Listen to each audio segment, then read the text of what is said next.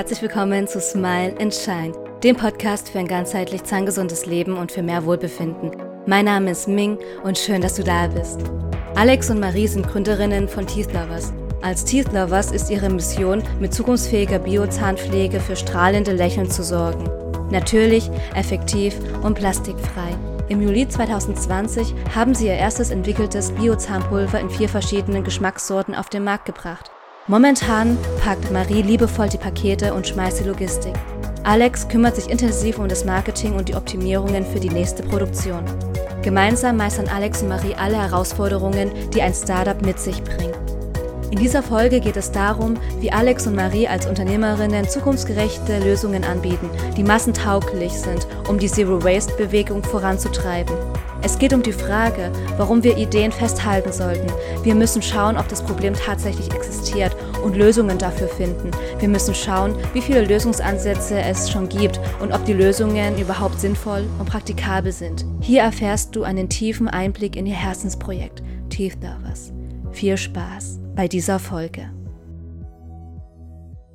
Wenn ich einer eurer engsten Freunde fragen würde, was denn Marie und Alex denn so machen.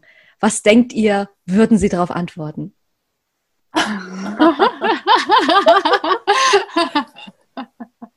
Gute Frage.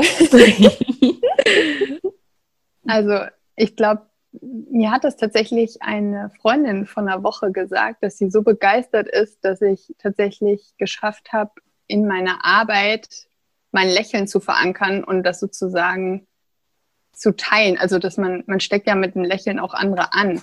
Und das, ich liebe das so sehr, was wir machen. Also unser Herzensprojekt, das macht so viel Spaß, dass das halt tatsächlich auch ansteckend ist, die Freude daran. Bei mir kann ich mich erinnern, äh, wenn Freunde beschrieben haben, wenn ich dabei war und die beschrieben haben, was wir machen, ähm, sagen sie oft, ja, die machen so ein Zahnpasta-Pulver und das ist richtig gut. Ich habe das auch schon ausprobiert. Das musst du mal kaufen. ja, das Wort Zahnpulver hat sich äh, bei denen oft noch nicht so manifestiert. Dann ist es noch ein Zahnpasta-Pulver. Aber es kommt dann auch mit der Zeit, ja. Euch gibt es ja noch gar nicht so lange. Genau, richtig. Wir sind erst jetzt seit Mitte Juli auf dem Markt. Wir haben im März gegründet, ähm, aber bei uns im Bekanntenkreis, da gibt es uns schon seit einer ganzen Weile. Wir arbeiten jetzt schon seit vier, fünf Jahren an der Idee, an der Entwicklung und ähm, ja, jetzt ist es endlich soweit. Jetzt sind wir auf dem Markt. Ja, wie habt ihr euch denn kennengelernt? Ähm, das war so, dass Marie und ich die gleiche Liebe zu nachhaltigen Zahnpflegemitteln teilen. Ähm, das geht so weit, dass wir tatsächlich schon vor vielen Jahren, also vor über fünf Jahren, unsere eigenen Zahnpflegemittel hergestellt haben, komplett unabhängig voneinander. Und irgendwann stand ich während des Studiums bei ihr im Badezimmer, als wir gerade ein Lerntreffen hatten. Und dann habe ich gesehen, dass ihr Badezimmer voll stand mit den eigenen Tiegeln voller Zahnpflegemittel. Und da war es dann total um mich geschehen. Und dann bin ich zurück ins Wohnzimmer gestürmt. Marie, du machst auch deine eigenen Zahnpflegemittel. und dann, ja, ab dann hat es halt nicht aufgehört, dass wir zusammen experimentiert haben, recherchiert haben. Wir haben dann sogar unsere akademischen Arbeiten komplett darauf ausgerichtet, ähm, immer tiefer in die Materie zu steigen. Und ja, das ist zu so einem Selbstläufer zwischen uns geworden. Ja, und äh, worüber habt ihr dann geschrieben? Also was war das für eine akademische Arbeit? Ich habe mich äh, mit den ähm, Inhaltsstoffen von herkömmlichen naturkosmetischen Zahnpflegemitteln auseinandergesetzt, also die Hauptinhaltsstoffe und vor allem auch die Bezugsquellen dieser Rohstoffe und was das für einen ähm, ökologischen Fußabdruck eigentlich bewirkt und was für Konsequenzen das auch für die Umwelt haben kann. Maria hat ein ganz anderes Thema aufgegriffen. Ja, ich bin eher in die Marktforschung gegangen und ähm, habe untersucht, was ähm, ja, Zahnreinigungsmittel, also wie zufrieden die Kunden von nachhaltigen Zahnreinigungsmitteln sind, beziehungsweise was es da noch für Potenziale für die Hersteller gibt, also wo ähm, ja, da noch Bedürfnisse, unbefriedigte Bedürfnisse liegen. Was ist dann am Ende rausgekommen bei der Marktforschung? ähm, ja, das war sehr interessant. Ähm, das war auf jeden Fall ein Ergebnis, mit dem wir dann weiterarbeiten konnten. Ähm, viele Menschen, die eben nachhaltig einkaufen, nachhaltige Zahnpflege einkaufen, stören sich immer noch natürlich an den Plastikverpackungen, die ja Einwegprodukte sind. So eine Zahnpastatube wird einmal benutzt und kommt dann in den Müll.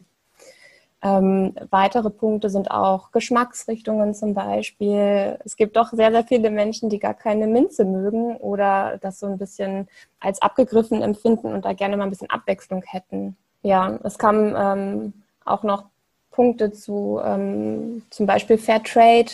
Es gibt eigentlich keine Fairtrade-Zahnpasta.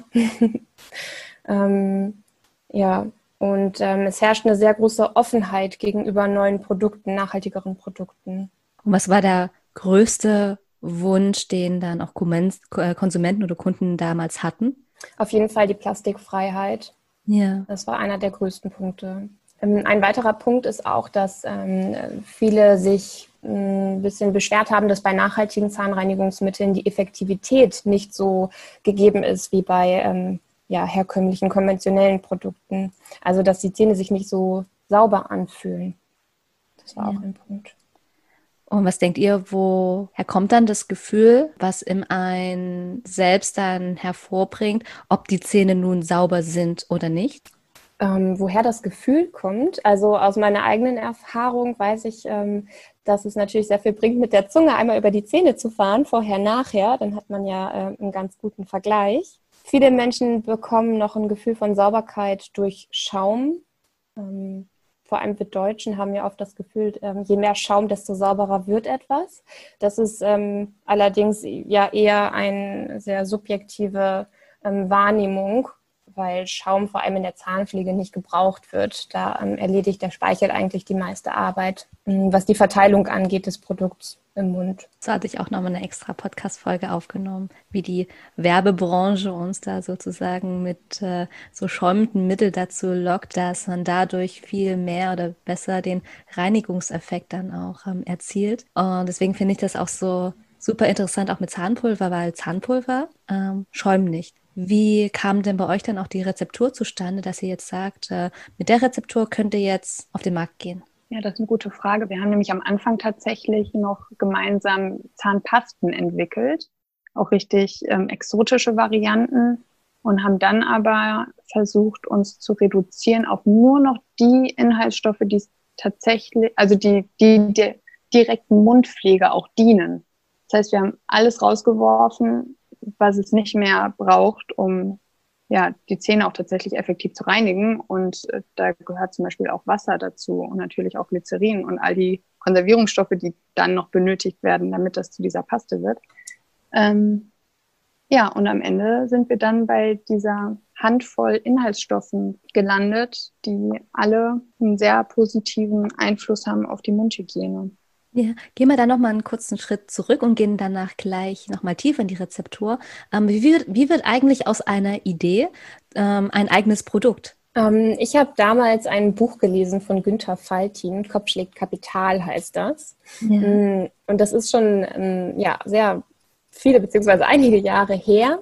Und das Buch hat mich sehr geprägt. Ähm, in dem Buch beschreibt er eben auch, dass wir an Ideen festhalten, können und sollten, um eben Lösungen zu finden. Und diese Lösungen, die wir entwickeln, die müssen wir auf Grund und Boden prüfen. Ähm, egal wie absurd und verrückt so eine Lösung zu sein scheint. Ähm, wir müssen schauen, ob das Problem wirklich da ist, ob es nicht, ob es nur bei uns da ist oder auch bei anderen. Das sollte man prüfen und eben auch gucken, wie viele und welche Lösungsansätze es gibt.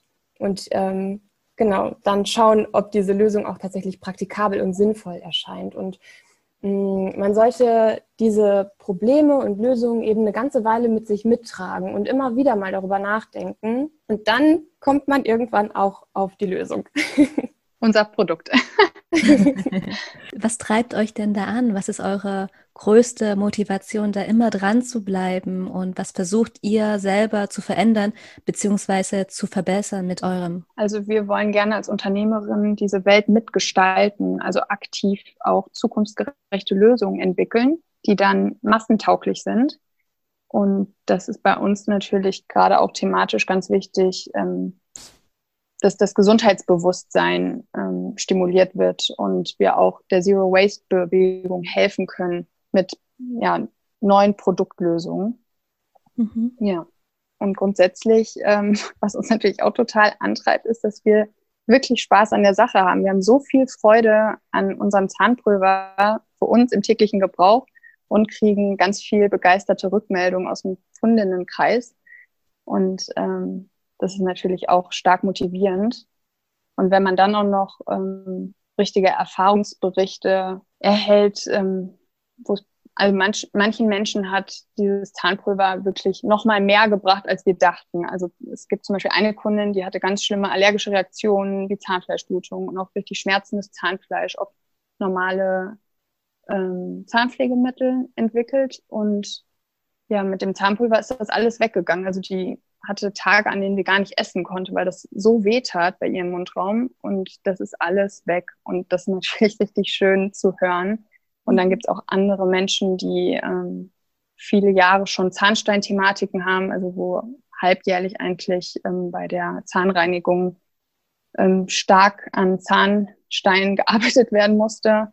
Und wenn das dann nach nur dreimonatiger Nutzung auch weggeht, ähm, ja, bei manchen Menschen, dann ist das natürlich richtig, richtig tolles Feedback für uns. Das motiviert sehr doll. Was sind denn eure Erfahrungen mit konventionellen Zahnpflegeprodukten? Ich hatte da ein persönliches Dilemma tatsächlich, weil ich sehr unzufrieden war mit den angebotenen Zahnpflegemitteln. Für mich die, äh, Zahn, äh, die Reinigungskraft gefehlt hat oder es zu abrasiv war. Das heißt, ähm, bei konventionellen wie auch ähm, naturkosmetischen Produkten hatte ich oft das Gefühl, dass ich danach entweder so einen Film auf den Zähnen hatte. Also es hat sich nicht wirklich rein angefühlt oder mein Mund hat sich sogar durch bestimmte Inhaltsstoffe eher betäubt angefühlt. Und manche naturkosmetischen Alternativen, bei denen ich dann schon das Gefühl hatte, okay, meine Zähne sind jetzt sehr sauber, die, die waren dann so abrasiv, dass nach ein paar Tagen ich so eine Sensibilität entwickelt habe, ähm, durch vielleicht Zahnschmelzangriff, da bin ich mir nicht ganz sicher, aber es war nicht angenehm. Mhm. Und bei Marie weiß ich, dass sie einfach grundsätzlich auch dieses große Problem mit dem Plastikmüll schon hatte und auch die kryptischen Inhaltsstoffe natürlich wo man nicht genau weiß, was steckt jetzt hinter jedem E und hinter all den verschiedenen Komponenten. Ja, hinter den chemischen Begriffen, die dann keiner aussprechen kann, ja. Ja, und wenn man dann in diese Zahnpasta-Inhaltsstoffrecherche richtig reingeht und wirklich sich informiert, okay, was haben die einzelnen Komponenten darin zu suchen in meinem Mundraum, ähm, dann wird es dann manchmal doch schon gruselig. Also da gibt es Zusatzstoffe, die sind nicht nur unnötig, sondern auch gesundheitlich bedenklich. Und ob man damit seinen Morgen starten möchte und auch jeden Tag ähm, damit ausklingen lassen möchte, das muss man sich dann halt irgendwann fragen. Und bei uns war es definitiv nicht so. Welcher Inhaltsstoff oder welche Inhaltsstoffe haben euch denn sehr zu bedenken gegeben, wo ihr dann meint, da müssen wir jetzt raus, da möchten wir gerne mehr Menschen dazu ermutigen und auch aufklären, da mal wirklich hinter den Tellerrand zu schauen und dann tatsächlich mal zu hinterfragen, was denn in konventionellen Zahnpflegeprodukten wirklich drinsteckt? Ja, das sind eigentlich äh, über 80 Prozent der Zahnpasta-Inhaltsstoffe von der Menge, die enthalten sind. Da ist ja allein schon ähm, das Wasser, was da drin ist, was ähm, ja, ein immenses Gewicht darstellt und ähm, einfach ähm, zugesetzt wird, damit es eine Paste ergibt. Mm, also es sind einfach eine Menge Inhaltsstoffe enthalten, die nicht nötig sind, die einfach nur dazu dienen, eine Paste herzustellen. Das ist schon mal so ein Grund für sich. Mhm. ähm, Inhaltsstoffe, die zum Beispiel reizend wirken können, sowas wie Tenside. Das, ähm, ne, die Mundschleimhäute sind ja doch sehr sensibel und da dann eben mit Schaumstoffen zu arbeiten, ähm, kann sich eben dann so auswirken bei einigen Menschen, dass sie eine allergische Reaktion entwickeln. Ähm, und dann ist natürlich ein ganz großes Thema Fluorid. Und ähm, da sind die Meinungen eben auch in der Fachwelt ja sehr umstritten. Mhm. Und ähm, es gibt Studien in die eine und auch in die andere Richtung. Und mh, wir stellen uns ganz klar so darauf ein, dass wir sagen, nein, ähm, wir stellen uns quasi auf Seite der biologischen Zahnmedizin, ähm, also eine zahnmedizinische Fachrichtung, ähm, die sich biologische Zahnmedizin nennt und ähm, die eben sagt, dass Fluorid ähm, wenn überhaupt, dann nur lokal eingesetzt werden sollte und in akuten Fällen eingesetzt werden sollte. Und das heißt, wir haben das in unserem Zahnpulver nicht drin und wir ähm, sagen auf jeden Fall Nein zur täglichen Fluorideingabe. Produktname. Was sind denn für euch eure wichtigsten Werte erstmal persönlich und auch für euer Startup? Also wenn wir jetzt nochmal dabei bleiben, wie das mit den Inhaltsstoffen aussieht, dann ist eben eines unserer größten Werte eben die Reduzierung auf das Wesentliche, dass wir wirklich nur Inhaltsstoffe haben, die der direkten Zahnpflege dienen und ähm, ja, die Reinigung abdecken, den Kariesschutz, ähm, den pH-Wert ähm, abpuffern gegen Säuren, dass wir also einen rundum ähm, Schutz und Pflege für Zähne und den Mund haben. Ähm, einer der größten Werte ist jetzt, wie gesagt, ähm, eine natürliche, gesunde Zahnpflege. Ähm, die Plastikfreiheit ist eines mit unserer größten Anliegen und auch unserer größten Baustellen und Herausforderungen. Ähm, ein ja, ein naturkosmetisches Zahnreinigungsmittel zu entwickeln, was komplett auf Plastik verzichten kann, ist gar nicht so einfach. Und da ähm, ja, arbeiten wir quasi wie verrückt dran. Wie sehen denn eure Verpackungen aus? Was benutzt ihr denn dafür? Ja, unser Zahnpulver gibt es in verschiedenen Verpackungen, aber als Erstkauf empfehlen wir das Teeth Lovers Glas. Das ist ein, ein kleines Glas mit einem Bambusdeckel. Und dieser Bambusdeckel hat auch da drin einen Silikonring. Das heißt, das sind alles Naturstoffe, die aber auch das Glas ähm, gut abdichten. Und ähm, die 30 Gramm Zahnpulver, die da drin sind, die reichen bis zu zwei Monaten wir haben tatsächlich auch eine Kundin, bei der reicht das bis zu einem halben Jahr, weil die so spart auch gar nicht mehr. Sie ist sehr glücklich damit, aber grundsätzlich bei der täglichen Anwendung müsste man normalerweise nach zwei Monaten auffüllen und dann gibt es dafür Nachfüllpackungen, die sind kompostierbar.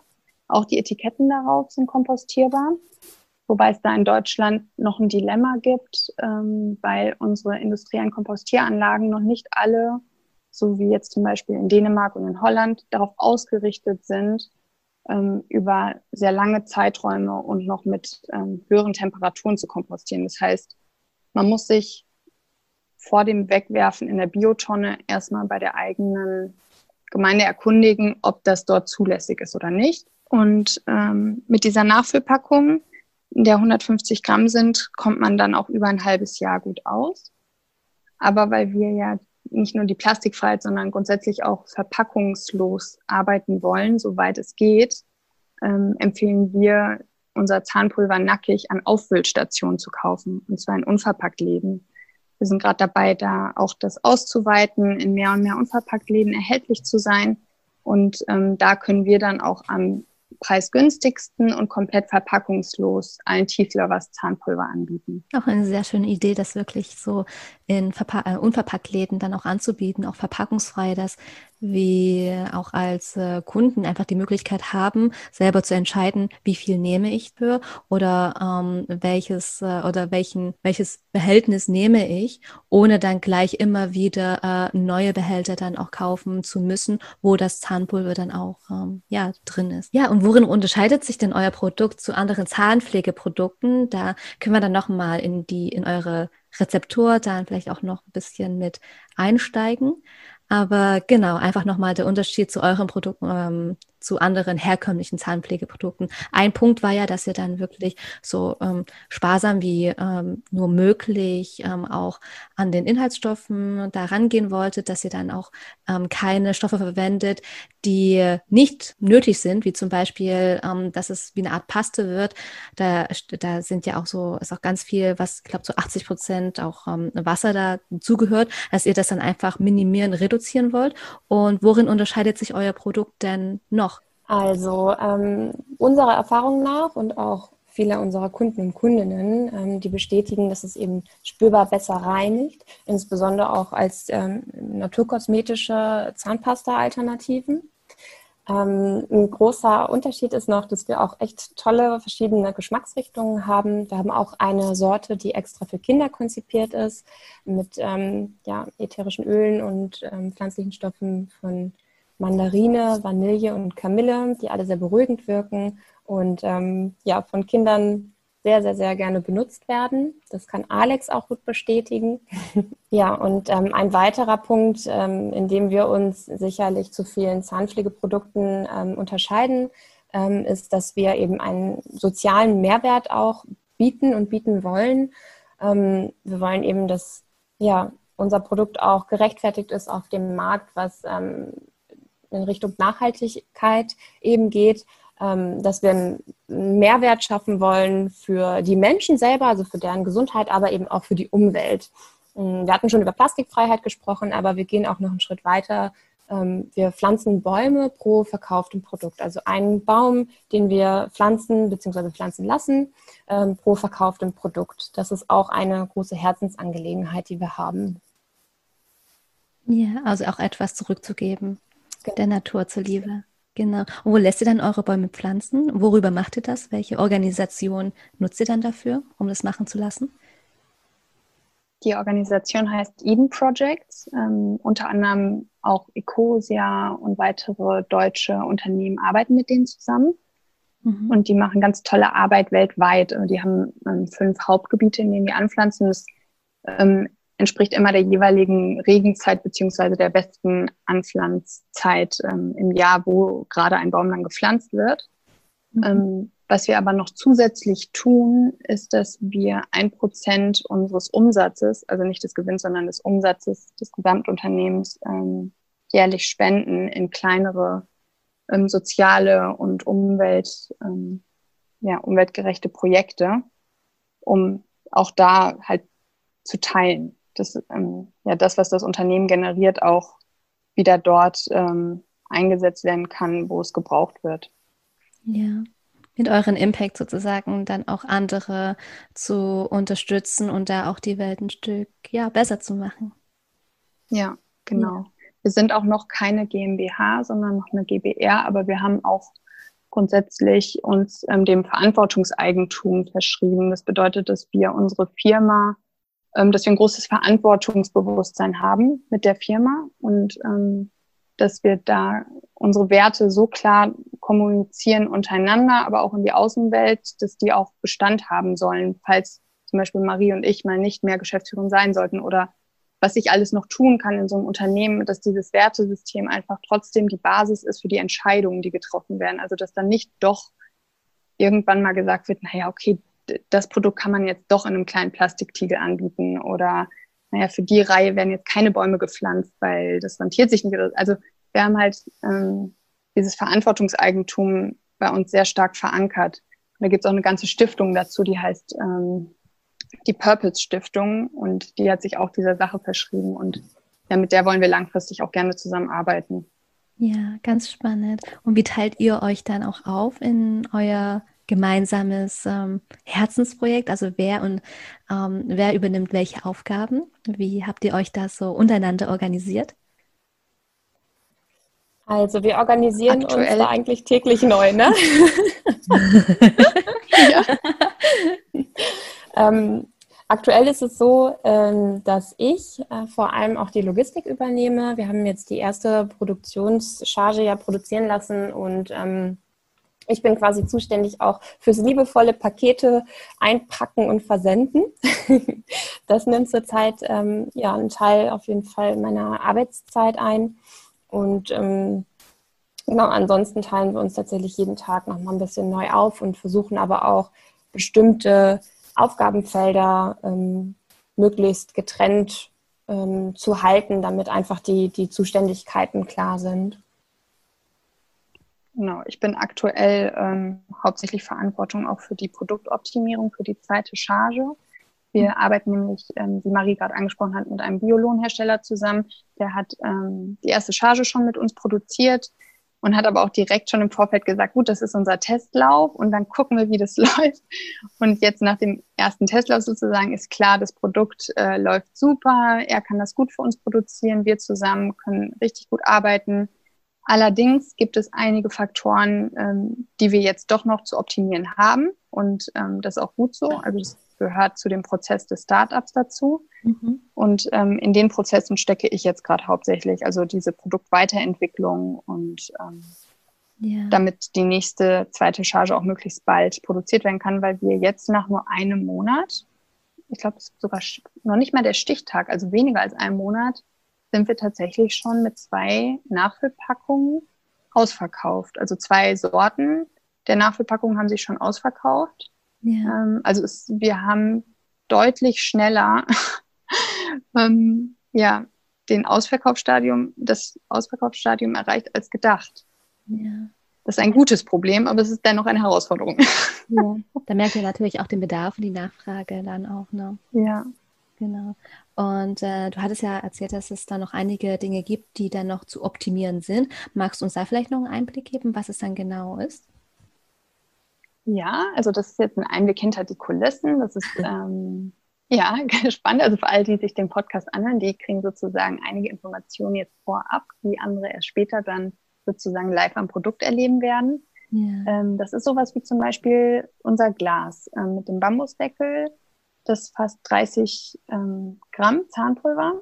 Allerdings ist das bei der Abfüllung sehr schwierig gewesen. Ähm, es braucht dazu auch eine bestimmte Maschine und wir haben auch ähm, jetzt in der Anwendung gemerkt, dass ein etwas höheres Glas, also dasselbe in etwas größer, ähm, unseren Kunden und Kundinnen ermöglicht, ähm, auf, an den Nachfüllstationen und auch selber mit den Nachfüllpackungen einfach doch nochmal ein bisschen mehr Zahnpulver da reinzugeben und dass das für eine, ja, für einige handlicher ist. Also wird das Glas etwas größer.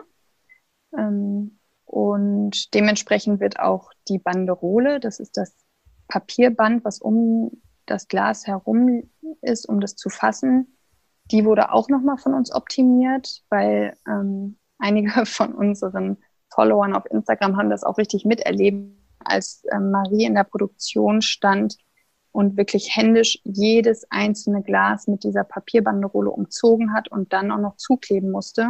Das ist ein sehr arbeitsaufwendiger Prozess und das ist heutzutage nicht mehr nötig, wenn man wirklich optimal eine Verpackung konzipiert. Und da haben wir uns jetzt dran gemacht, auch weil tatsächlich das Verkleben bedeutet hat, dass wir mit einem kleinen Plastikpunkt arbeiten mussten. Ja, unser Produkt ähm, der ersten Charge war dementsprechend nur 99,8 Prozent plastikfrei. Ähm, und das funktioniert für uns nicht. Das war uns aber im Vorfeld nicht klar. Das ähm, war anders kommuniziert. Ja. genau. Ähm, also haben wir jetzt eine Banderole entwickelt, die immer noch äh, Blauer Engel zertifiziert ist, also immer noch nachhaltiges Papier und auch die Druckfarben sind CO2-neutral und umweltschonend. Allerdings ist die so gefertigt, dass sie das Glas besser hält und auch schon ähm, zusammenhaltend geliefert wird, sodass die ähm, keinen Klebepunkt braucht, keinen Plastikpunkt. Das sind Kleinigkeiten. Ja, aber trotzdem sind das Kleinigkeiten, die aber auch ähm, aufhalten können. Wenn man es dann immer weiter optimiert, auch seine Produkte, um dann wirklich zu sagen, ja, das ist es oder das ist es nicht und dann wirklich nochmal zu testen und auch Feedback dann auch einzuholen von Kunden, von Freunden und ähm, ja, ist dann auch ein lebenslanger Prozess. ja, das ist tatsächlich auch eine unserer größten Herausforderungen. Also wir haben eine so starke Nachfrage, natürlich noch in einem kleinen Maßstab, aber für uns ist das trotzdem schon ähm, ja ein großes Arbeitspensum. Und mhm. wir wollen natürlich ähm, allen Wünschen und Kundenbedürfnissen so schnell wie möglich, also eigentlich am liebsten umgehend gerecht werden. Mhm. Allerdings braucht es diese nötige Achtsamkeit und auch einen etwas langsameren Modus, um bestimmte Entscheidungen auch zu treffen, ähm, damit wir uns treu bleiben. Also wir hatten, wir standen schon sehr oft an dem Punkt, wo wir meinen, oh, sollen wir nicht jetzt einfach doch diese Lösung, weil die ist da, es ist einfach, das könnten wir sofort umsetzen, das ist ähm, auch vom Kostenaufwand machbar. Aber dann stimmt immer eine kleine Komponente nicht und sei es, dass die Farben nicht erdölfrei sind. Also das sind wirklich ähm, diese Feinheiten und die Nuancen, die dazu führen, dass wir teilweise einen Arbeitsaufwand haben, der unverhältnismäßig groß ist wo vielleicht andere Firmen wesentlich schneller auch agieren, weil sie dann doch den günstigeren und vor allem auch den ja, zeitunaufwendigeren Weg gehen. Ja. Und da lassen wir uns einfach wirklich ähm, die Muße, die es braucht. Ja. Und was waren bis jetzt auch unter anderem noch eure größten Herausforderungen ab Unternehmensgründung bis zum Verkauf eures, ja, eurer, eures ersten Zahnpulvers? Ähm, also die allergrößte Herausforderung ist definitiv die, die Alex gerade schon benannt hat, mit den äh, Verpackungen und der Plastikfreiheit. Äh, und vielleicht eine weitere größte Herausforderung ist die, dass wir täglich mit neuen Herausforderungen zu tun haben. ähm, was auch total Spaß macht. Ähm, also wir schwanken immer zwischen einem ähm, ja, zwischen der Motivation, die auch durch diese Herausforderungen ähm, aufkommt und ähm, vielleicht auch der Sorge ähm, davor, diese Herausforderungen nicht zu meistern. Aber wie gesagt, das passiert täglich und wir merken, es geht voran und wir können diese Herausforderungen meistern. Und ähm, ja, so macht das auch Spaß. Ne? ja, und wie geht ihr dann ähm, beide damit um, mit Herausforderungen? Ähm, wir kommunizieren auf jeden Fall sehr viel. Wir ähm, besprechen ähm, ja, die Herausforderungen, die Möglichkeiten, die wir haben, ähm, suchen Lösungen und besprechen die auch wiederum. und ähm, ja, wenn es mal eine Herausforderung ist, die auch wirklich dies quasi in sich hat, dann schlafen wir mal eine Nacht drüber. Und am nächsten Morgen sieht es dann meist wieder ganz anders aus. ja, zu dem Thema finde ich es auch sehr passend, ähm, wie dankbar ich bin, dass wir ein Team sind. Also Marie und ich, wir haben uns echt gefunden und geliebt, weil wir eine richtige, und das klingt jetzt ein bisschen vielleicht wie eine Diskrepanz, aber wir haben eine Streitkultur miteinander entwickelt. Wir sind in so regen Austausch und dieses Herzenprojekt liegt uns beiden so nah und wir sind da beide so involviert drin dass wir diese Herausforderungen, die immer wieder kommen, die ja manchmal auch eher Marie tangieren, manchmal eher mich oder wieder uns gemeinsam und die immer wieder neue Entscheidungen bedürfen. Ähm, dazu braucht es eine Streitkultur und die haben wir miteinander entwickelt. Das heißt, wenn man auch mal unterschiedliche Meinungen hat, ähm, wie geht man dann damit um? Das ist in Beziehungen, ähm, familiären, partnerschaftlichen und auch natürlich unternehmerischen ist das immer ähnlich, dass man sich zuhören muss, dass man versuchen muss, wirklich den anderen zu verstehen und nicht nur ähm, ja die eigene Agenda durchboxen möchte. Ähm, da sind wir durchgehend auch miteinander am Wachsen. Also ich bin wirklich dankbar dafür, was wir geschaffen haben und wie mich das auch persönlich weitergebracht hat, weil Marie mich so oft spiegelt und mir zeigt, guck mal, Alex, du stehst gerade vor einer verschlossenen Tür, aber eigentlich, und dann zeigt sie mir, wie es mal war und da, da also wir, ich habe das Gefühl, wir geben uns einfach gegenseitig auch ganz oft Rückenwind und das ist ein ganz toller Wachstumsprozess. Ist auch schön, dann einfach auch das äh, ja, Verständnis aufzubringen, vor allem zu kommunizieren, klar zu kommunizieren, wirklich klar auszusprechen, ähm, ja, was denn nur eigentlich dann auch ist. Und äh, ja, super interessant und auch wichtig, dass man dann auch so für sich selber auch äh, ja eine eigene, wie du so schön sagtest, Streitkultur entwickelt und dass es auch wichtig ist, mit den Werten, die man selber persönlich eben auch hat, das dann auch in ja in solchen Herausforderungen, Gesprächen einfach nicht äh, aus den Augen zu lassen. Da kann man auch nur an seinen Aufgaben und Herausforderungen dran wachsen. Und ja, so wie ich es wahrnehme, wie ich es sehe, äh, kommt dir da auch super gut damit klar, auch habt einen super guten, schönen, konstruktiven Umgang. Ich finde es auch einfach schön, wenn sich dann zwei Menschen sich gefunden haben, um da auch etwas, was beiden wirklich wichtig ist, dass es so zusammenschweißt, ähm, dass daraus halt wirklich eine, nicht nur eine Idee ist, sondern auch wirklich wie eine Art ähm, Vision, Mission, da auch etwas ähm, wieder zu geben, geben zu wollen, um die Welt ein Stück besser zu machen. Und ja, das finde ich auch schön, dass es auch mit dem Produkt, was ihr beide eben auch habt, das dann auch so äh, ja, rüberbringt mit eurer Art und total spannend. ähm, Danke. Ja, gerne. ähm, ich würde gerne nochmal zur Rezeptur nochmal kurz zurückkommen. und zwar, ähm, äh, wo bezieht ihr denn eure Zutaten her oder was ist denn euch wichtig auch in Bezug auf euren Zutaten? Also wie müssen sie sein? Ähm, was für Ausfall, Auswahlkriterien habt ihr denn? Mm, also wir versuchen möglichst regional zu beziehen. Das ist natürlich ein sehr dehnbarer Begriff. Ähm, was wir, wie gesagt, regional bekommen können, also aus Deutschland, das versuchen wir auch hierher zu beziehen. Wir haben ähm, eine Prise Natron zum Beispiel in unserem Zahnpulver, den, ähm, also welches wir aus Deutschland beziehen. Ähm, wir setzen Rügener Heilkreide ein. Das ist unser Calciumcarbonat, was eben auch ähm, ja, für die Reinigungswirkung mit zuständig ist, für die Remineralisierung der Zähne, also der Stärkung der Zähne. Ähm, außerdem setzen wir Tonerde ein, die ähm, wir bisher noch nicht aus Deutschland bekommen können. Ähm, allerdings gibt es Anbieter aus Großbritannien und Frankreich, also ähm, ja, in Europa eben zu beziehen ist. Naja, für die erste Charge haben wir tatsächlich deutsche Tonerde einsetzen können, aber jetzt ab den größeren Produktionsmengen wird das tatsächlich die nächste Herausforderung. Also ähm, ja, das äh, ist jetzt eine der Baustellen in der Produktoptimierung, dass wir uns jetzt entscheiden müssen, okay, wird es dann Frankreich oder Großbritannien? Genau, und wenn es dann um die organischen Komponenten geht, die in unserem Zahnpulver enthalten sind, ähm, wie zum Beispiel der Birkenzucker, ähm, da achten wir dann eben darauf, dass der ähm, nicht aus Mais hergestellt wird, sondern eben aus ähm, ja, nachhaltiger europäischer Forstwirtschaft bezogen wird. Ähm, ja, und wir haben eben Pflanzenextrakte, die wir einsetzen und die sind auf jeden Fall auch dann aus kontrolliert biologischem Anbau. Mehr bedarf es auch gar nicht an natürlicher Zahnpflege. Ganz genau. es ist lediglich eine Handvoll Inhaltsstoffe, mhm. die ähm, ja, einen rundum, eine Rundumpflege bieten. Gehen wir mal zu der praktischen Umsetzung.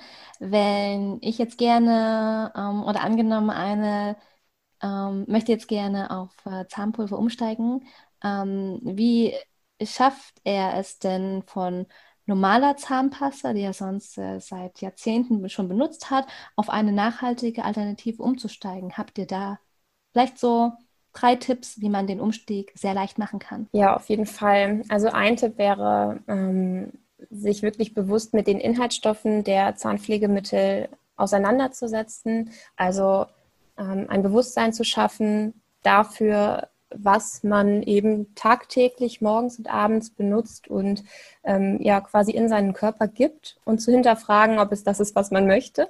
Mhm.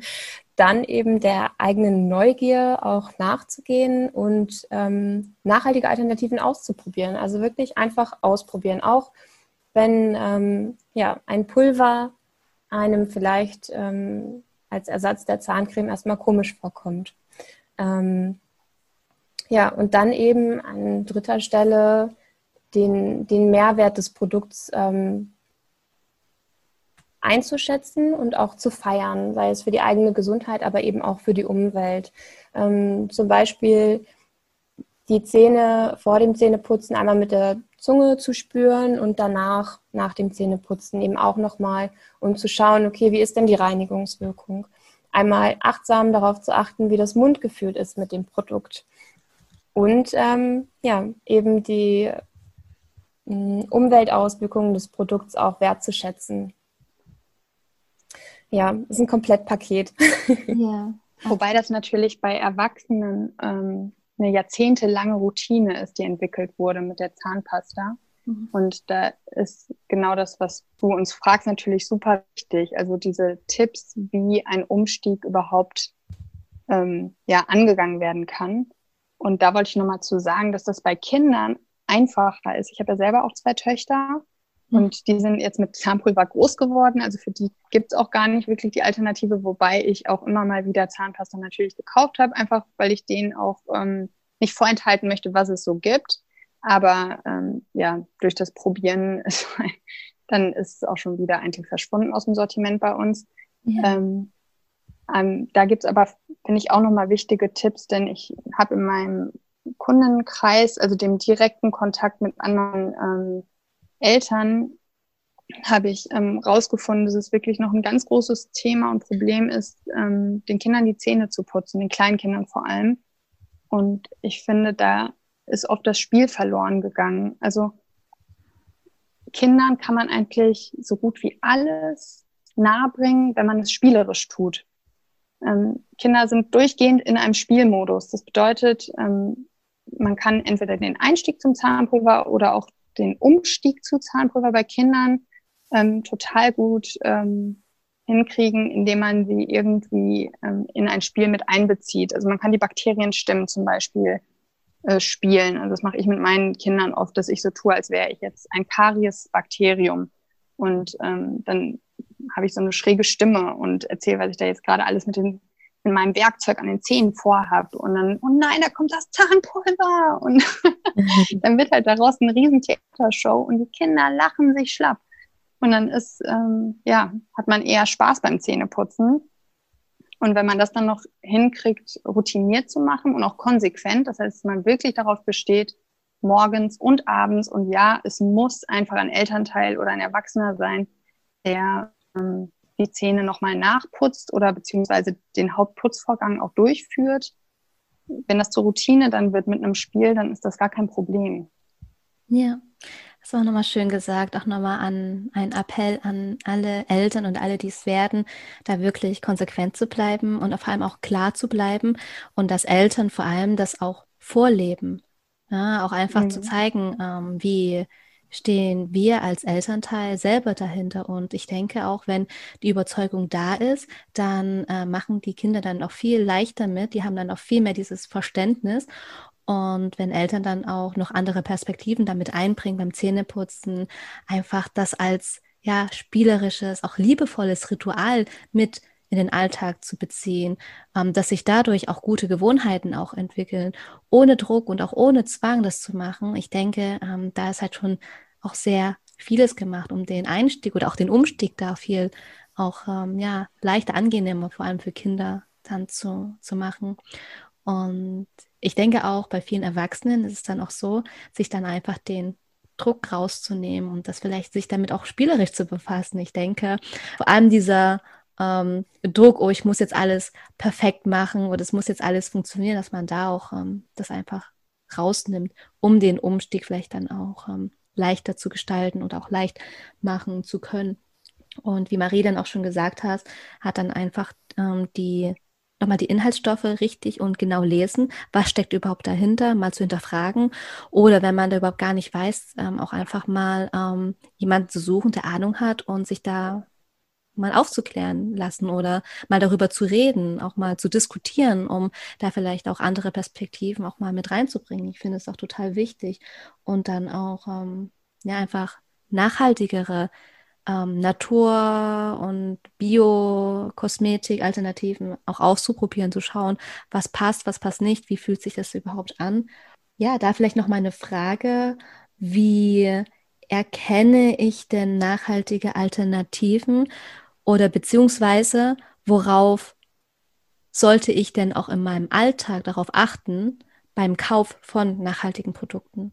Könnt ihr mir da vielleicht dann noch was, vielleicht aus Erfahrungen dann ähm, ja, erzählen? Ja, definitiv. Also eine äh, Richtlinie, auf die man definitiv achten kann, ist, ähm, je kürzer die Inhaltsstoffliste, desto besser.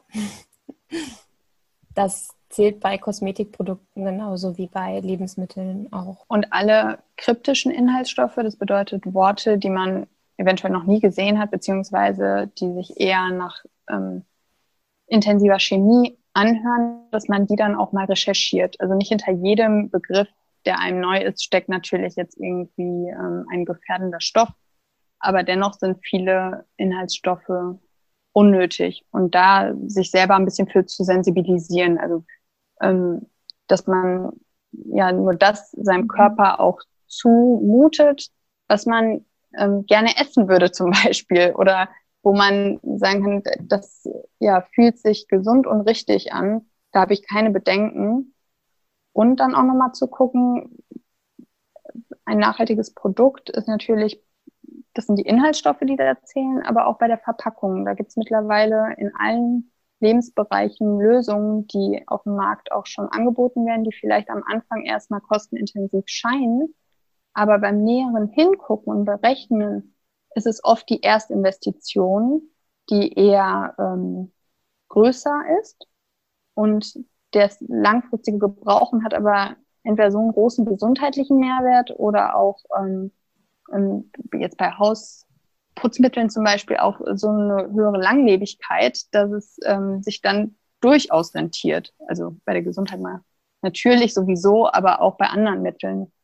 Wenn man da ein bisschen umrechnet, dann wird es auch in den Zahlen stimmig. Also es muss nicht immer teuer sein, beziehungsweise ist oft sogar viel günstiger, als man denkt, nachhaltige Mittel zu kaufen, die plastikfrei sind auch.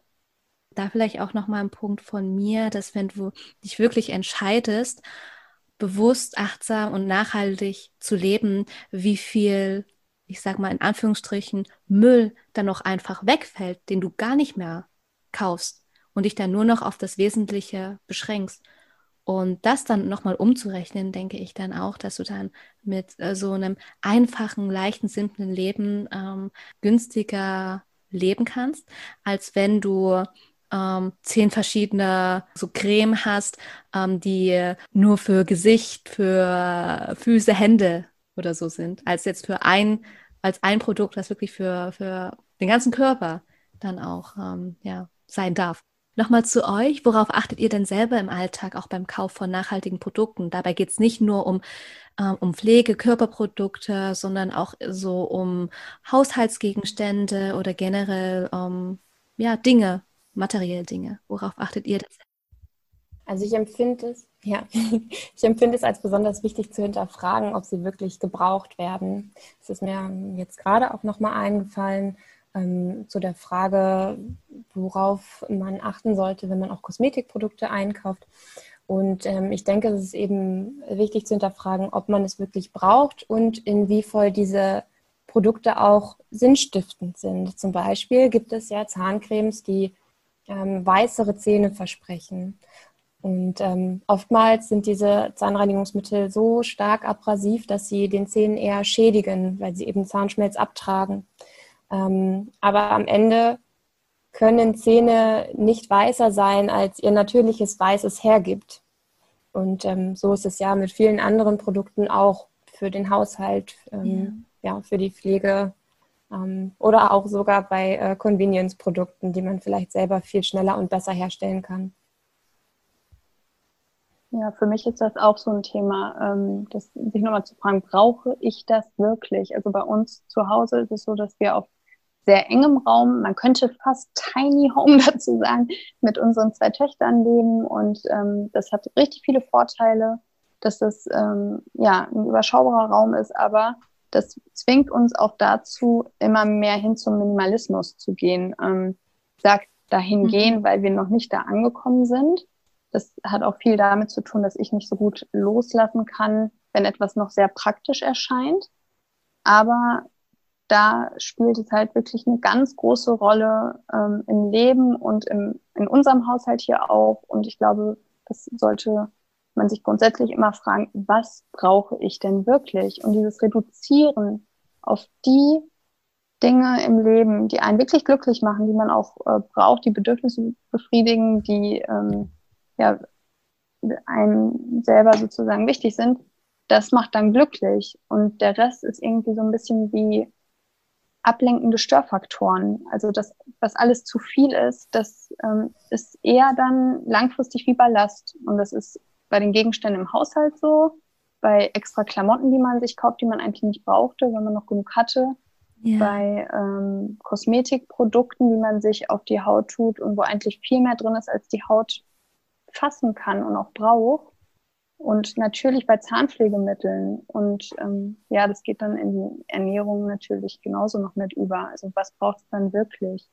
Das Schöne daran ist, jeder fängt halt in seinem Bereich an und sei es erstmal ähm, die Zahntube aufzubrauchen und dann sich ein Zahnpulver zu ähm, sich zu holen und da sich ranzutasten an nachhaltige Produkte, um sich da auch erstmal ein Bewusstsein zu schaffen, was da eigentlich noch dranhängt. Weil es ist ja nicht getan, einfach zu sagen, naja, hier, ähm, ja, jetzt habe ich das Zahnpulver und bin jetzt zufrieden, sondern ich denke, es geht auch darum, auch langfristig einen ähm, gesunden, nachhaltigen Lebensstil zu haben, wo ja, wir dann auch alle gemeinsam etwas davon haben und profitieren können.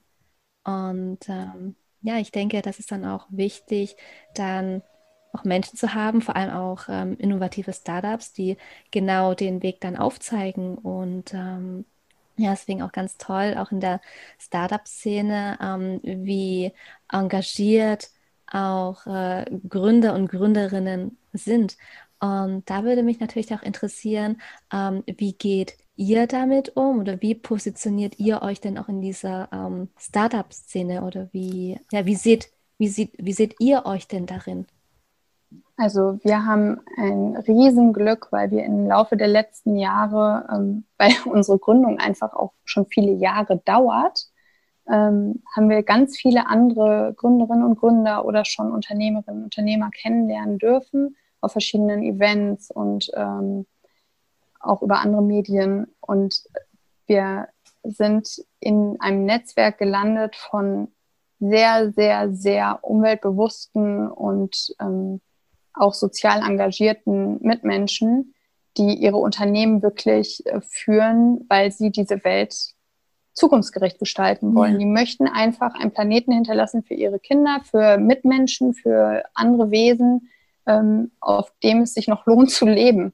Und die ähm, Startup-Szene ist natürlich auch stetig am Wachsen, aber es ist wirklich schön zu erleben, wie man sich gegenseitig auch unterstützt. Also ich habe es bisher eigentlich nur erlebt, korrigiere mich Marie, wenn meine Erinnerungen da irgendwie verblasst sind, aber dass wir wirklich vorne und hinten ganz, ganz, ganz viel Unterstützung erfahren haben und meistens durch Erfahrungswerte. Also dann gibt es zum Beispiel den Marc von Eltro Wema.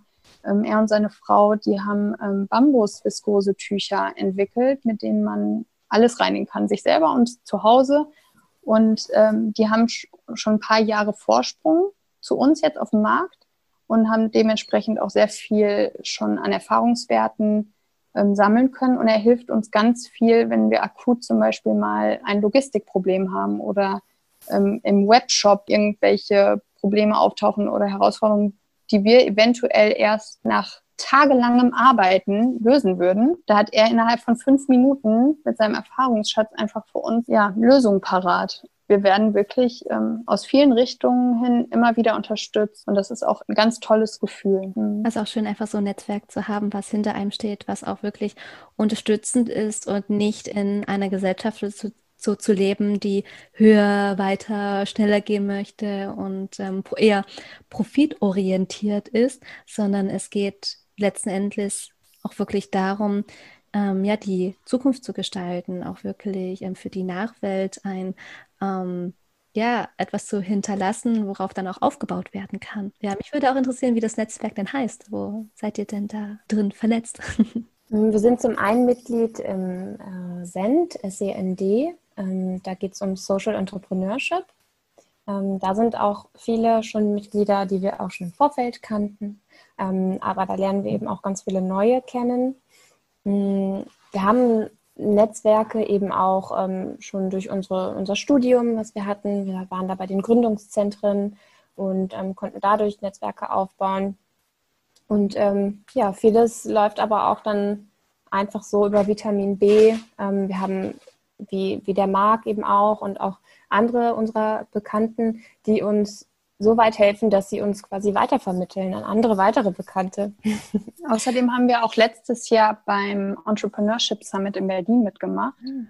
Das hat uns auch nochmal richtig Fahrtwind gegeben. Ähm, das ist von Günther Faltin tatsächlich ein in Leben, ins Leben gerufener Event. Und ähm, da gibt es eine Challenge, bei der Startups mitmachen können, die ähm, sozusagen eine Form von Marktcheck ähm, machen möchten. Also die versuchen innerhalb von 24 Stunden maximal viel Kundschaft zu gewinnen. Und da haben wir auch mitgemacht und haben ganz, ganz tolle andere Unternehmen und ähm, auch ja, potenzielle Kundinnen und Kunden kennengelernt und ganz viel Feedback einholen können. Das hat uns auch nochmal geholfen. Ja, einfach ein gemeinsam großes, starkes Netzwerk ähm, zu finden, ähm, um sich da auch gegenseitig zu unterstützen. Das ist Schön. Und welche Strategie folgt ihr denn, um auch persönlich eure Vision, eure, eure Message dann auch nach außen zu tragen und das auch zu kommunizieren? Ich glaube, eine richtige Strategie, Marie, haben wir eine richtige Strategie. Ich habe das Gefühl, wir sind einfach so grundtief authentisch. also manchmal so weit, dass ähm, vor allem jetzt Marie mir manchmal sagen musste, sich hier atme erstmal ein und aus und dann überleg dir, was du sagst, weil ich einfach wirklich auch mein Herzen auf der Zunge trage. Ähm, aber ja, ich glaube, in unserem gesamten Auftritt, auch jetzt über Social Media und ähm, auch bei solchen Messe-Events zum Beispiel, ähm, da gehen wir natürlich gut vorbereitet hin, aber gleichzeitig ist die gute Vorbereitung einfach, dass wir durchgehend an unserem Projekt zusammenarbeiten, dass wir wirklich ja, wir kommunizieren das, was ist.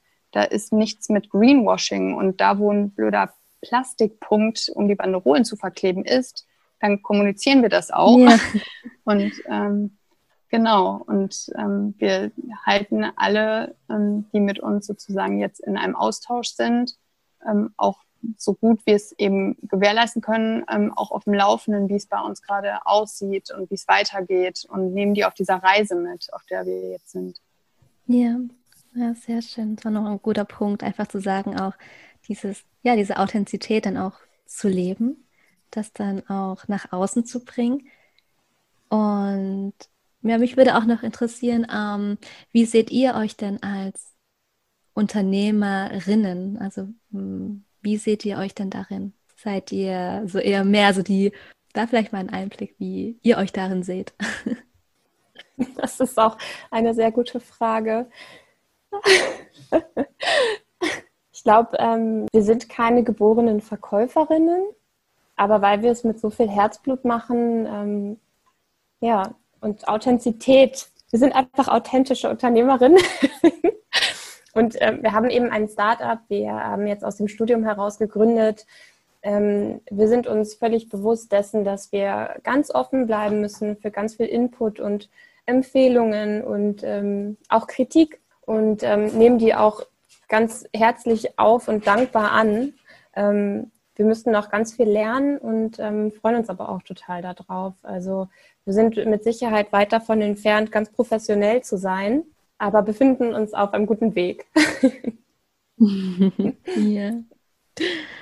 Und welche Plattform nutzt ihr denn außer Instagram, um dann da ähm, euch zu zeigen, eure Marke zu zeigen und euch dann ja auch nach, ähm, nach außen zu zeigen? Ja, im Moment sind wir tatsächlich ähm, über Social Media bei Facebook und bei Instagram am aktivsten. Dann gibt es natürlich noch die berufliche LinkedIn-Komponente. Aber ähm, ja, unsere Hauptarbeit liegt im Moment darin, unser Produkt ähm, an die Menschen zu bringen, die das so gerne haben wollen. Das heißt, ähm, da kommunizieren wir über diese Kanäle und andere haben wir noch gar nicht so richtig eruiert. Also es kommen immer mal wieder auch Anfragen rein. Also wir werden jetzt zum Beispiel im Oldenburger Wirtschaftsmagazine erscheinen und es gab noch andere Interviews, die wir geführt haben. Mit dir heute ist der erste Podcast. Also wir sind total offen für ähm, ja, Gesprächspartnerinnen und ähm, ja auch über andere Medien, über diese Themen zu reden, die uns am Herzen liegen, aber haben noch gar nicht ähm, groß diese Marketing-Kurbel angefangen zu bearbeiten. Das ist sozusagen ein nachfolgender Schritt, der noch kommen darf. Aber erstmal geht es bei uns wirklich darum, dass wir unser Produkt so optimal wie möglich in auch größeren Mengen schneller produzieren können. Ja. Wie wichtig ist euch dabei transparent? Transparenz. ja, absolut. Ähm, ja, die absolute Basis für uns. Also das wünschten wir uns ja auch so sehr für unser Leben. Das war auch einer der Hauptmotivationspunkte, ähm, überhaupt ein eigenes Zahnpflegemittel zu ja, herzustellen, zu experimentieren, weil in der Recherche aufgekommen ist, bei Marie sowohl als auch bei mir, ähm, dass einfach vor allem damals jetzt noch vor sechs, sieben Jahren ähm, wirklich wenig Transparenz an diesem Markt ähm, war. Und das hat sich nicht gut angefühlt. Nicht, wenn man ähm, sehr gesundheitsbewusst und umweltbewusst ähm, leben möchte. Und ähm, dadurch ist das zu einer unserer Hauptmotivationsfaktoren geworden, die wir natürlich auch so leben. Und wo Transparenz manchmal auch zu fehlen scheint, also weil wir vielleicht auf der Website noch nicht alle Themen abgedeckt haben, dann liegt das eher an einem Zeitmangel. Also wir würden so gerne über ganz viel, was wir schon rausgefunden haben, ähm, was bei uns auch ganz hoch auf der Agenda steht, würden wir gerne Blog-Einträge schreiben. Wir sind aber einfach nur zu zweit gerade und da fehlt es dann manchmal an der Zeit und die Prioritätenliste ist so lang, dass wir wirklich gucken müssen, was machen wir jetzt als nächstes und was muss noch ein bisschen warten. Und da gibt es einfach ein paar Themen, die wir gerne jetzt schon kommunizieren würden. Die müssen aber noch ein bisschen warten, weil es dringlichere Aufgaben gibt.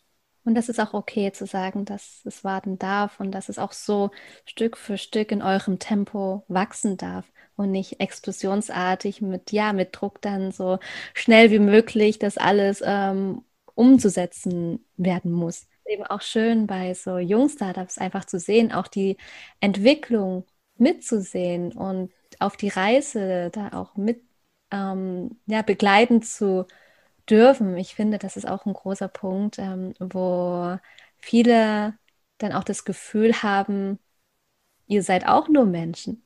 ihr macht auch Fehler und seid nicht perfekt und es muss nicht von jetzt auf gleich dann alles sofort perfekt sein und daraus kann man lernen, daraus kann man wachsen. Und ich denke auch, dass es ähm, ja auch ein großer Punkt ist, dann auch diese Transparenz oder auch Authentizität zu leben, äh, da auch einfach einen viel tieferen Einblick und auch Verständnis dann noch zu haben. Und dass es halt nicht nur um das Produkt an sich geht, wie toll und äh, nachhaltig das ist, sondern auch mal dahinter zu schauen, wer macht das überhaupt oder wer steht denn auch dahinter und da auch einfach mal ein ähm, na, Gesicht zu zeigen. Und das finde ich halt eben auch das Schöne daran, dann auch über Social Media, das wie eine Art ähm, vielleicht auch Tagebuch zu sehen und ähm, dass man da Lust hat, da mal so ein bisschen so reinzuschnuppern und zu schauen. Vor allem Instagram finde ich eine super Plattform, dann auch ähm, so hinter den Kulissen mal zu schauen oder auch mal Beiträge zu lesen, die auf der einen Seite Wissen vermitteln, aber auf der anderen Seite ähm, euch dann auch als Unternehmer oder auch als Menschen dann auch zeigt. Und das finde ich total spannend. was sind denn euer oder was ist euer Herzenswunsch, den ihr so gerne mit anderen teilen möchtet? Unser Herzenswunsch ist auf jeden Fall unser Produkt, gut es geht, eben weiterzuentwickeln, dass es ja möglichst viele Menschen glücklich macht, so wie es auch uns glücklich macht. Ja, wie Alex schon angedeutet hat, ein weiterer Herzenswunsch ist eben auch für mehr Transparenz zu sorgen. Und wir haben ganz viele diverse Ideen ähm, zu Blogartikeln, um eben ja für nachhaltige Zahnpflege zu sensibilisieren, auch ähm, was Plastikmüll angeht. Ähm, ja, einfach einen nachhaltigen Lebensstil weiter voranzubringen und zu verbreiten. Ja, und ähm, ein weiterer Herzenswunsch ist auch, dass wir ähm, bald oder irgendwann auch davon leben können. mhm, ja, definitiv. Und ein weiterer ganz, ganz starker Herzenswunsch bei mir ist auch, ähm, dass wir es geschafft haben, diese Baumpflanzung ähm, zu kombinieren mit unseren Produktverkäufen, weil wir beide auch sogar aus dem ökologischen, landwirtschaftlichen Bereich kommen und ähm, ja, regeneratives Landwirtschaften ist so ein wichtiges Thema, dieser regenerative Umgang mit unserer Welt. Und ja, es fehlen einfach Bäume und es fehlt auch noch ganz viel anderes. Aber dass äh, wir einen kleinen Beitrag dazu leisten können, dass mehr Bäume gepflanzt werden, ähm, wo ich selber eigentlich so gerne meine Hände auch in die Erde stecke. Und ich weiß, dass bei Marie genauso ist. Also wir beide, wenn wir doppelt und dreifach so viel Zeit hätten, würde man uns wahrscheinlich auf dem Acker oder in Wäldern sehen und ähm, am Pflanzen, genau. Und dass wir es geschafft haben, das zu kombinieren mit unserem Zahnpflegemittel, das ist einfach wirklich ja, Balsam für meine Seele. Welche Projekte liegen euch denn für die Zukunft ähm, auch noch am Herzen? Gibt es da auch noch andere Projekte, die ihr mit uns teilen möchtet? Hm, also unser jetziges Projekt ist ja noch lange, lange, lange nicht abgeschlossen. Ähm, das nimmt jetzt gerade den, einen sehr großen Teil unserer Zeit ein und unseres, ähm, ja, unserer, unserer Arbeit und unseres Herzens. Ähm, wir möchten auch, was eben die Zahnpflege angeht, das ganze Sortiment gerne noch etwas ausweiten. Es gibt ja noch andere Produkte, die eben der, der Zahnpflege dienen und ähm, die wichtig sind. Wir haben jetzt mit dem Zahnpulver angefangen, was auch ähm, eine gute Basis ist auf jeden Fall. Aber uns äh, schwebt da auf jeden Fall noch einiges vor, ähm, womit wir eben ja weiter auf den Markt kommen möchten und ähm, ja die Badezimmer weiter ausstatten möchten für eine gute nachhaltige Zahnpflege.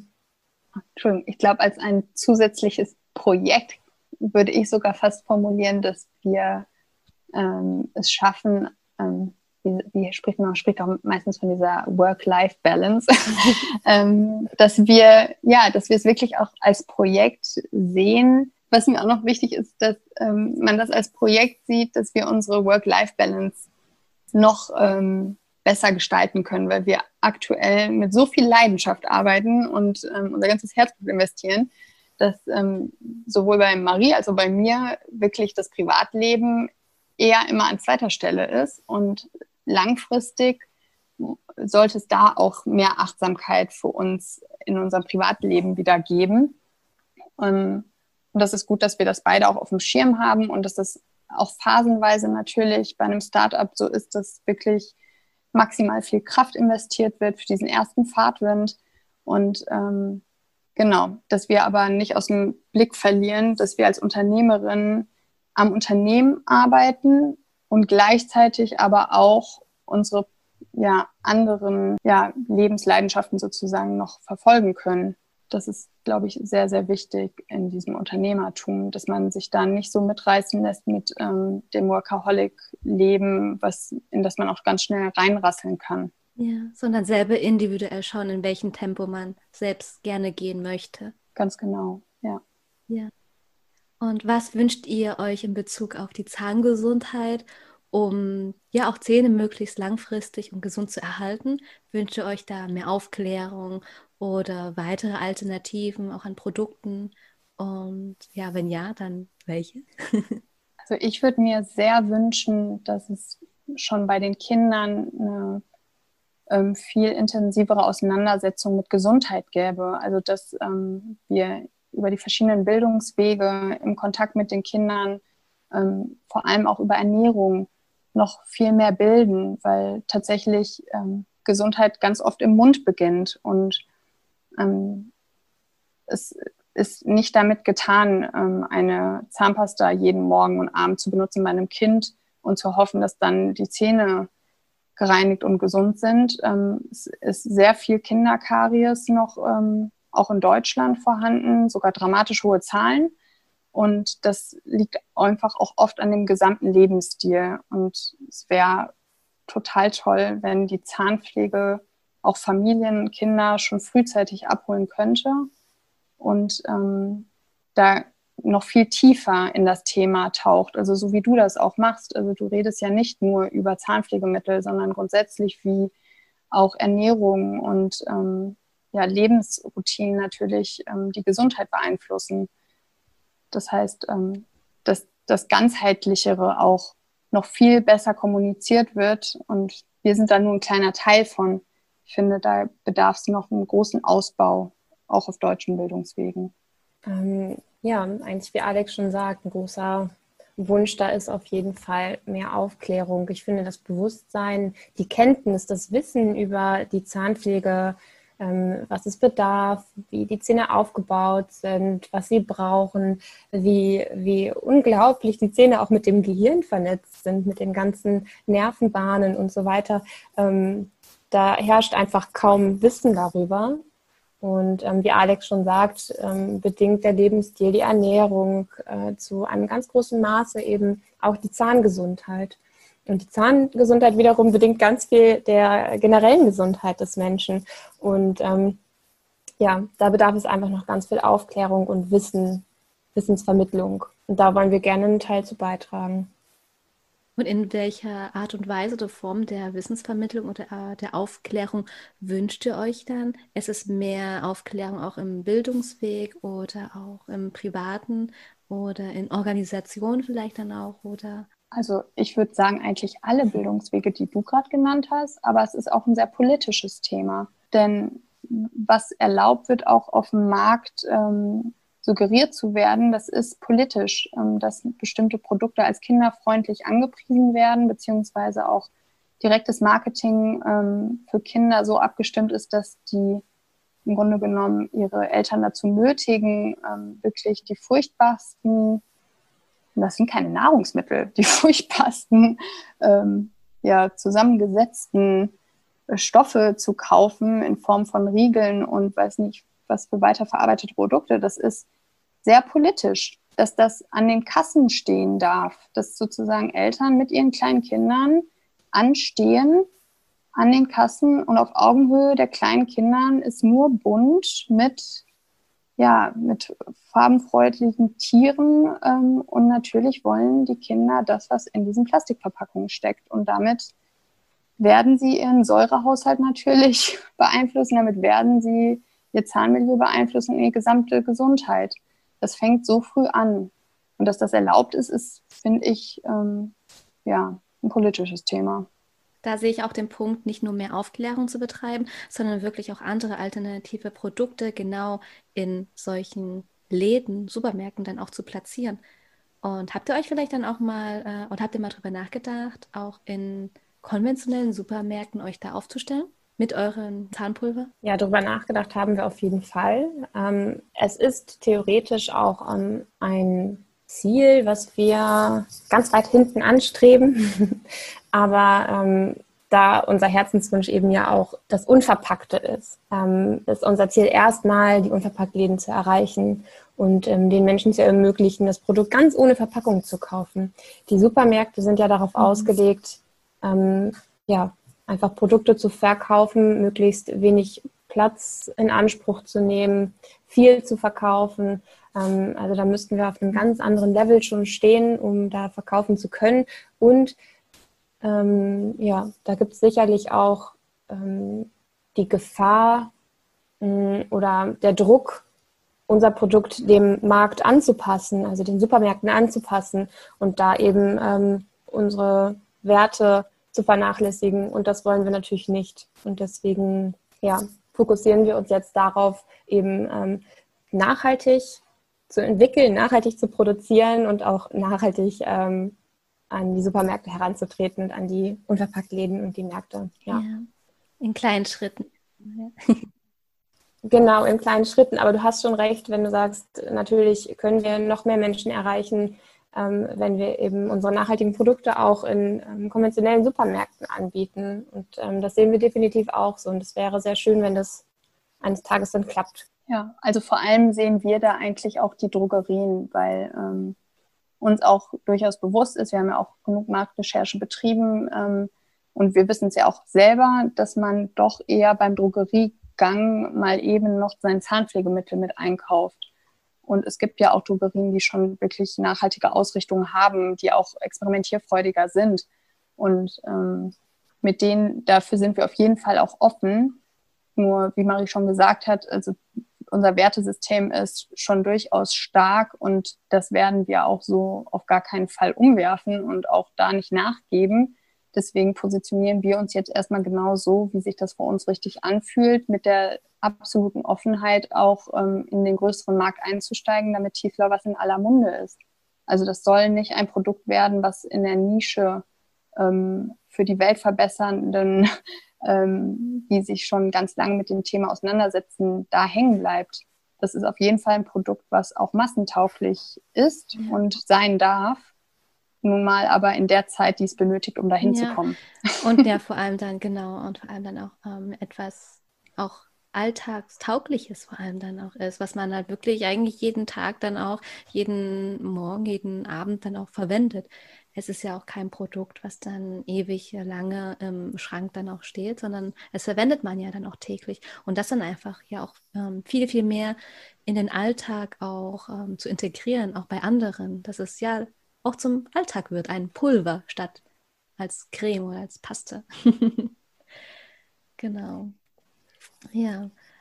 Ansonsten habe ich dann vielleicht noch einen kleinen, ähm, noch einen kleinen Tipp.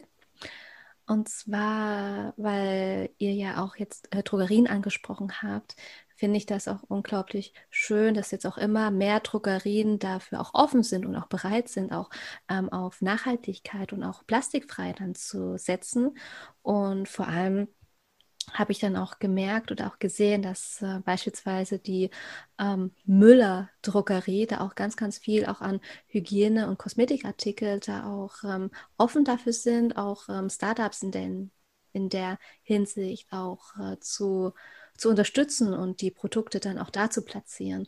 Und deswegen auch mal ein Gang in Müller-Drogerie für diejenigen, die da auch ähm, einfach mal gerne interessiert sind. Was gibt es denn da auch gerade auf dem Markt? Da einfach mal, ähm, ja, mal zu sehen, zu beobachten, mal zu schauen und da auch mal in, ähm, in diesen Nachhaltigkeitsregalen einfach mal zu durchstöbern. Da gibt es halt auch schon sehr, sehr schöne, interessante Produkte. Auch mal in Unverpacktläden zu gehen und da mal durchzustöbern. Es gibt schon so viele Produkte, die unverpackt angeboten werden, von denen man ähm, es teilweise gar nicht erwartet, dass man sie unverpackt bekommen könnte.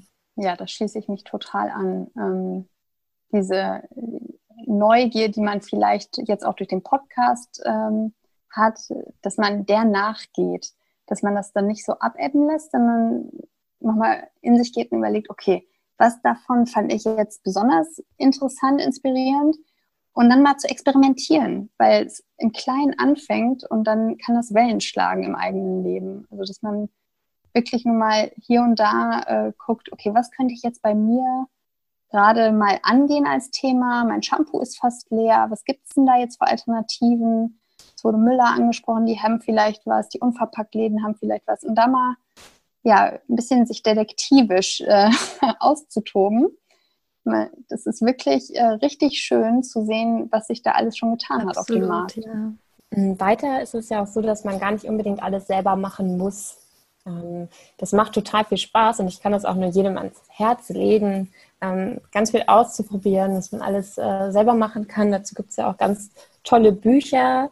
Ähm, aber um eben nachhaltige Produkte zu bekommen und zu beziehen, die aus wenigstmöglich Inhaltsstoffen bestehen, ähm, gibt es einfach auch schon echt ganz tolle Produkte auf dem Markt, ähm, die ja unter anderem eben auch in Unverpacktläden angeboten werden. Was sind eure Lieblings-Zahnpflegeprodukte? Äh, also ich liebe meinen Zungenschaber, weil tatsächlich ähm, ja morgens als erstes, wenn ich aufstehe, geht es bei mir ins Badezimmer und dann benutze ich einfach dreimal meinen Zungenschaber, weil ich schon merke, dass ich über die Nacht einfach ähm, dort die Stoffe abgelagert haben, die mein Körper versucht, über die Mundschleimhäute auch auszustoßen. Und sobald das abgereinigt ist, fühlt sich alles irgendwie schon frischer an.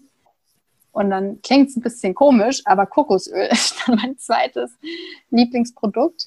Ähm, ja, weil ähm, ich dann Öl ziehe und das ist auch ganz toll. Es fühlt sich jeden Morgen wieder richtig an, erstmal 20 Minuten Ruhe mit mir selber zu haben. Ich bin dann zwar schon aktiv mit den Kindern beschäftigt meistens oder mit anderen Dingen im Haushalt, aber ähm, spreche dabei nicht, sondern lasse meinen Mund ähm, sich regenerieren und tue meinen Zähnen und meiner Gesundheit was ähm, Gutes und meinem Gemüt auch durch die Stille. Das sind also sozusagen neben unserem Zahnpulver meine zwei Lieblingsprodukte, auf die ich nicht verzichten könnte. Wie sieht es bei dir aus, deine tägliche ähm, Zahnpflegeroutine, Marie? Also ich will ganz bestimmt nicht mehr auf meine Holzzahnbürste verzichten. Ähm, die benutze ich jetzt auch schon seit Jahren. Ähm, irgendwann habe ich die Plastikzahnbürsten ähm, ersetzt durch die Holzzahnbürsten und da bin ich total begeistert von. Genau, und dann äh, natürlich kann ich nicht mehr auf unser Zahnpulver verzichten.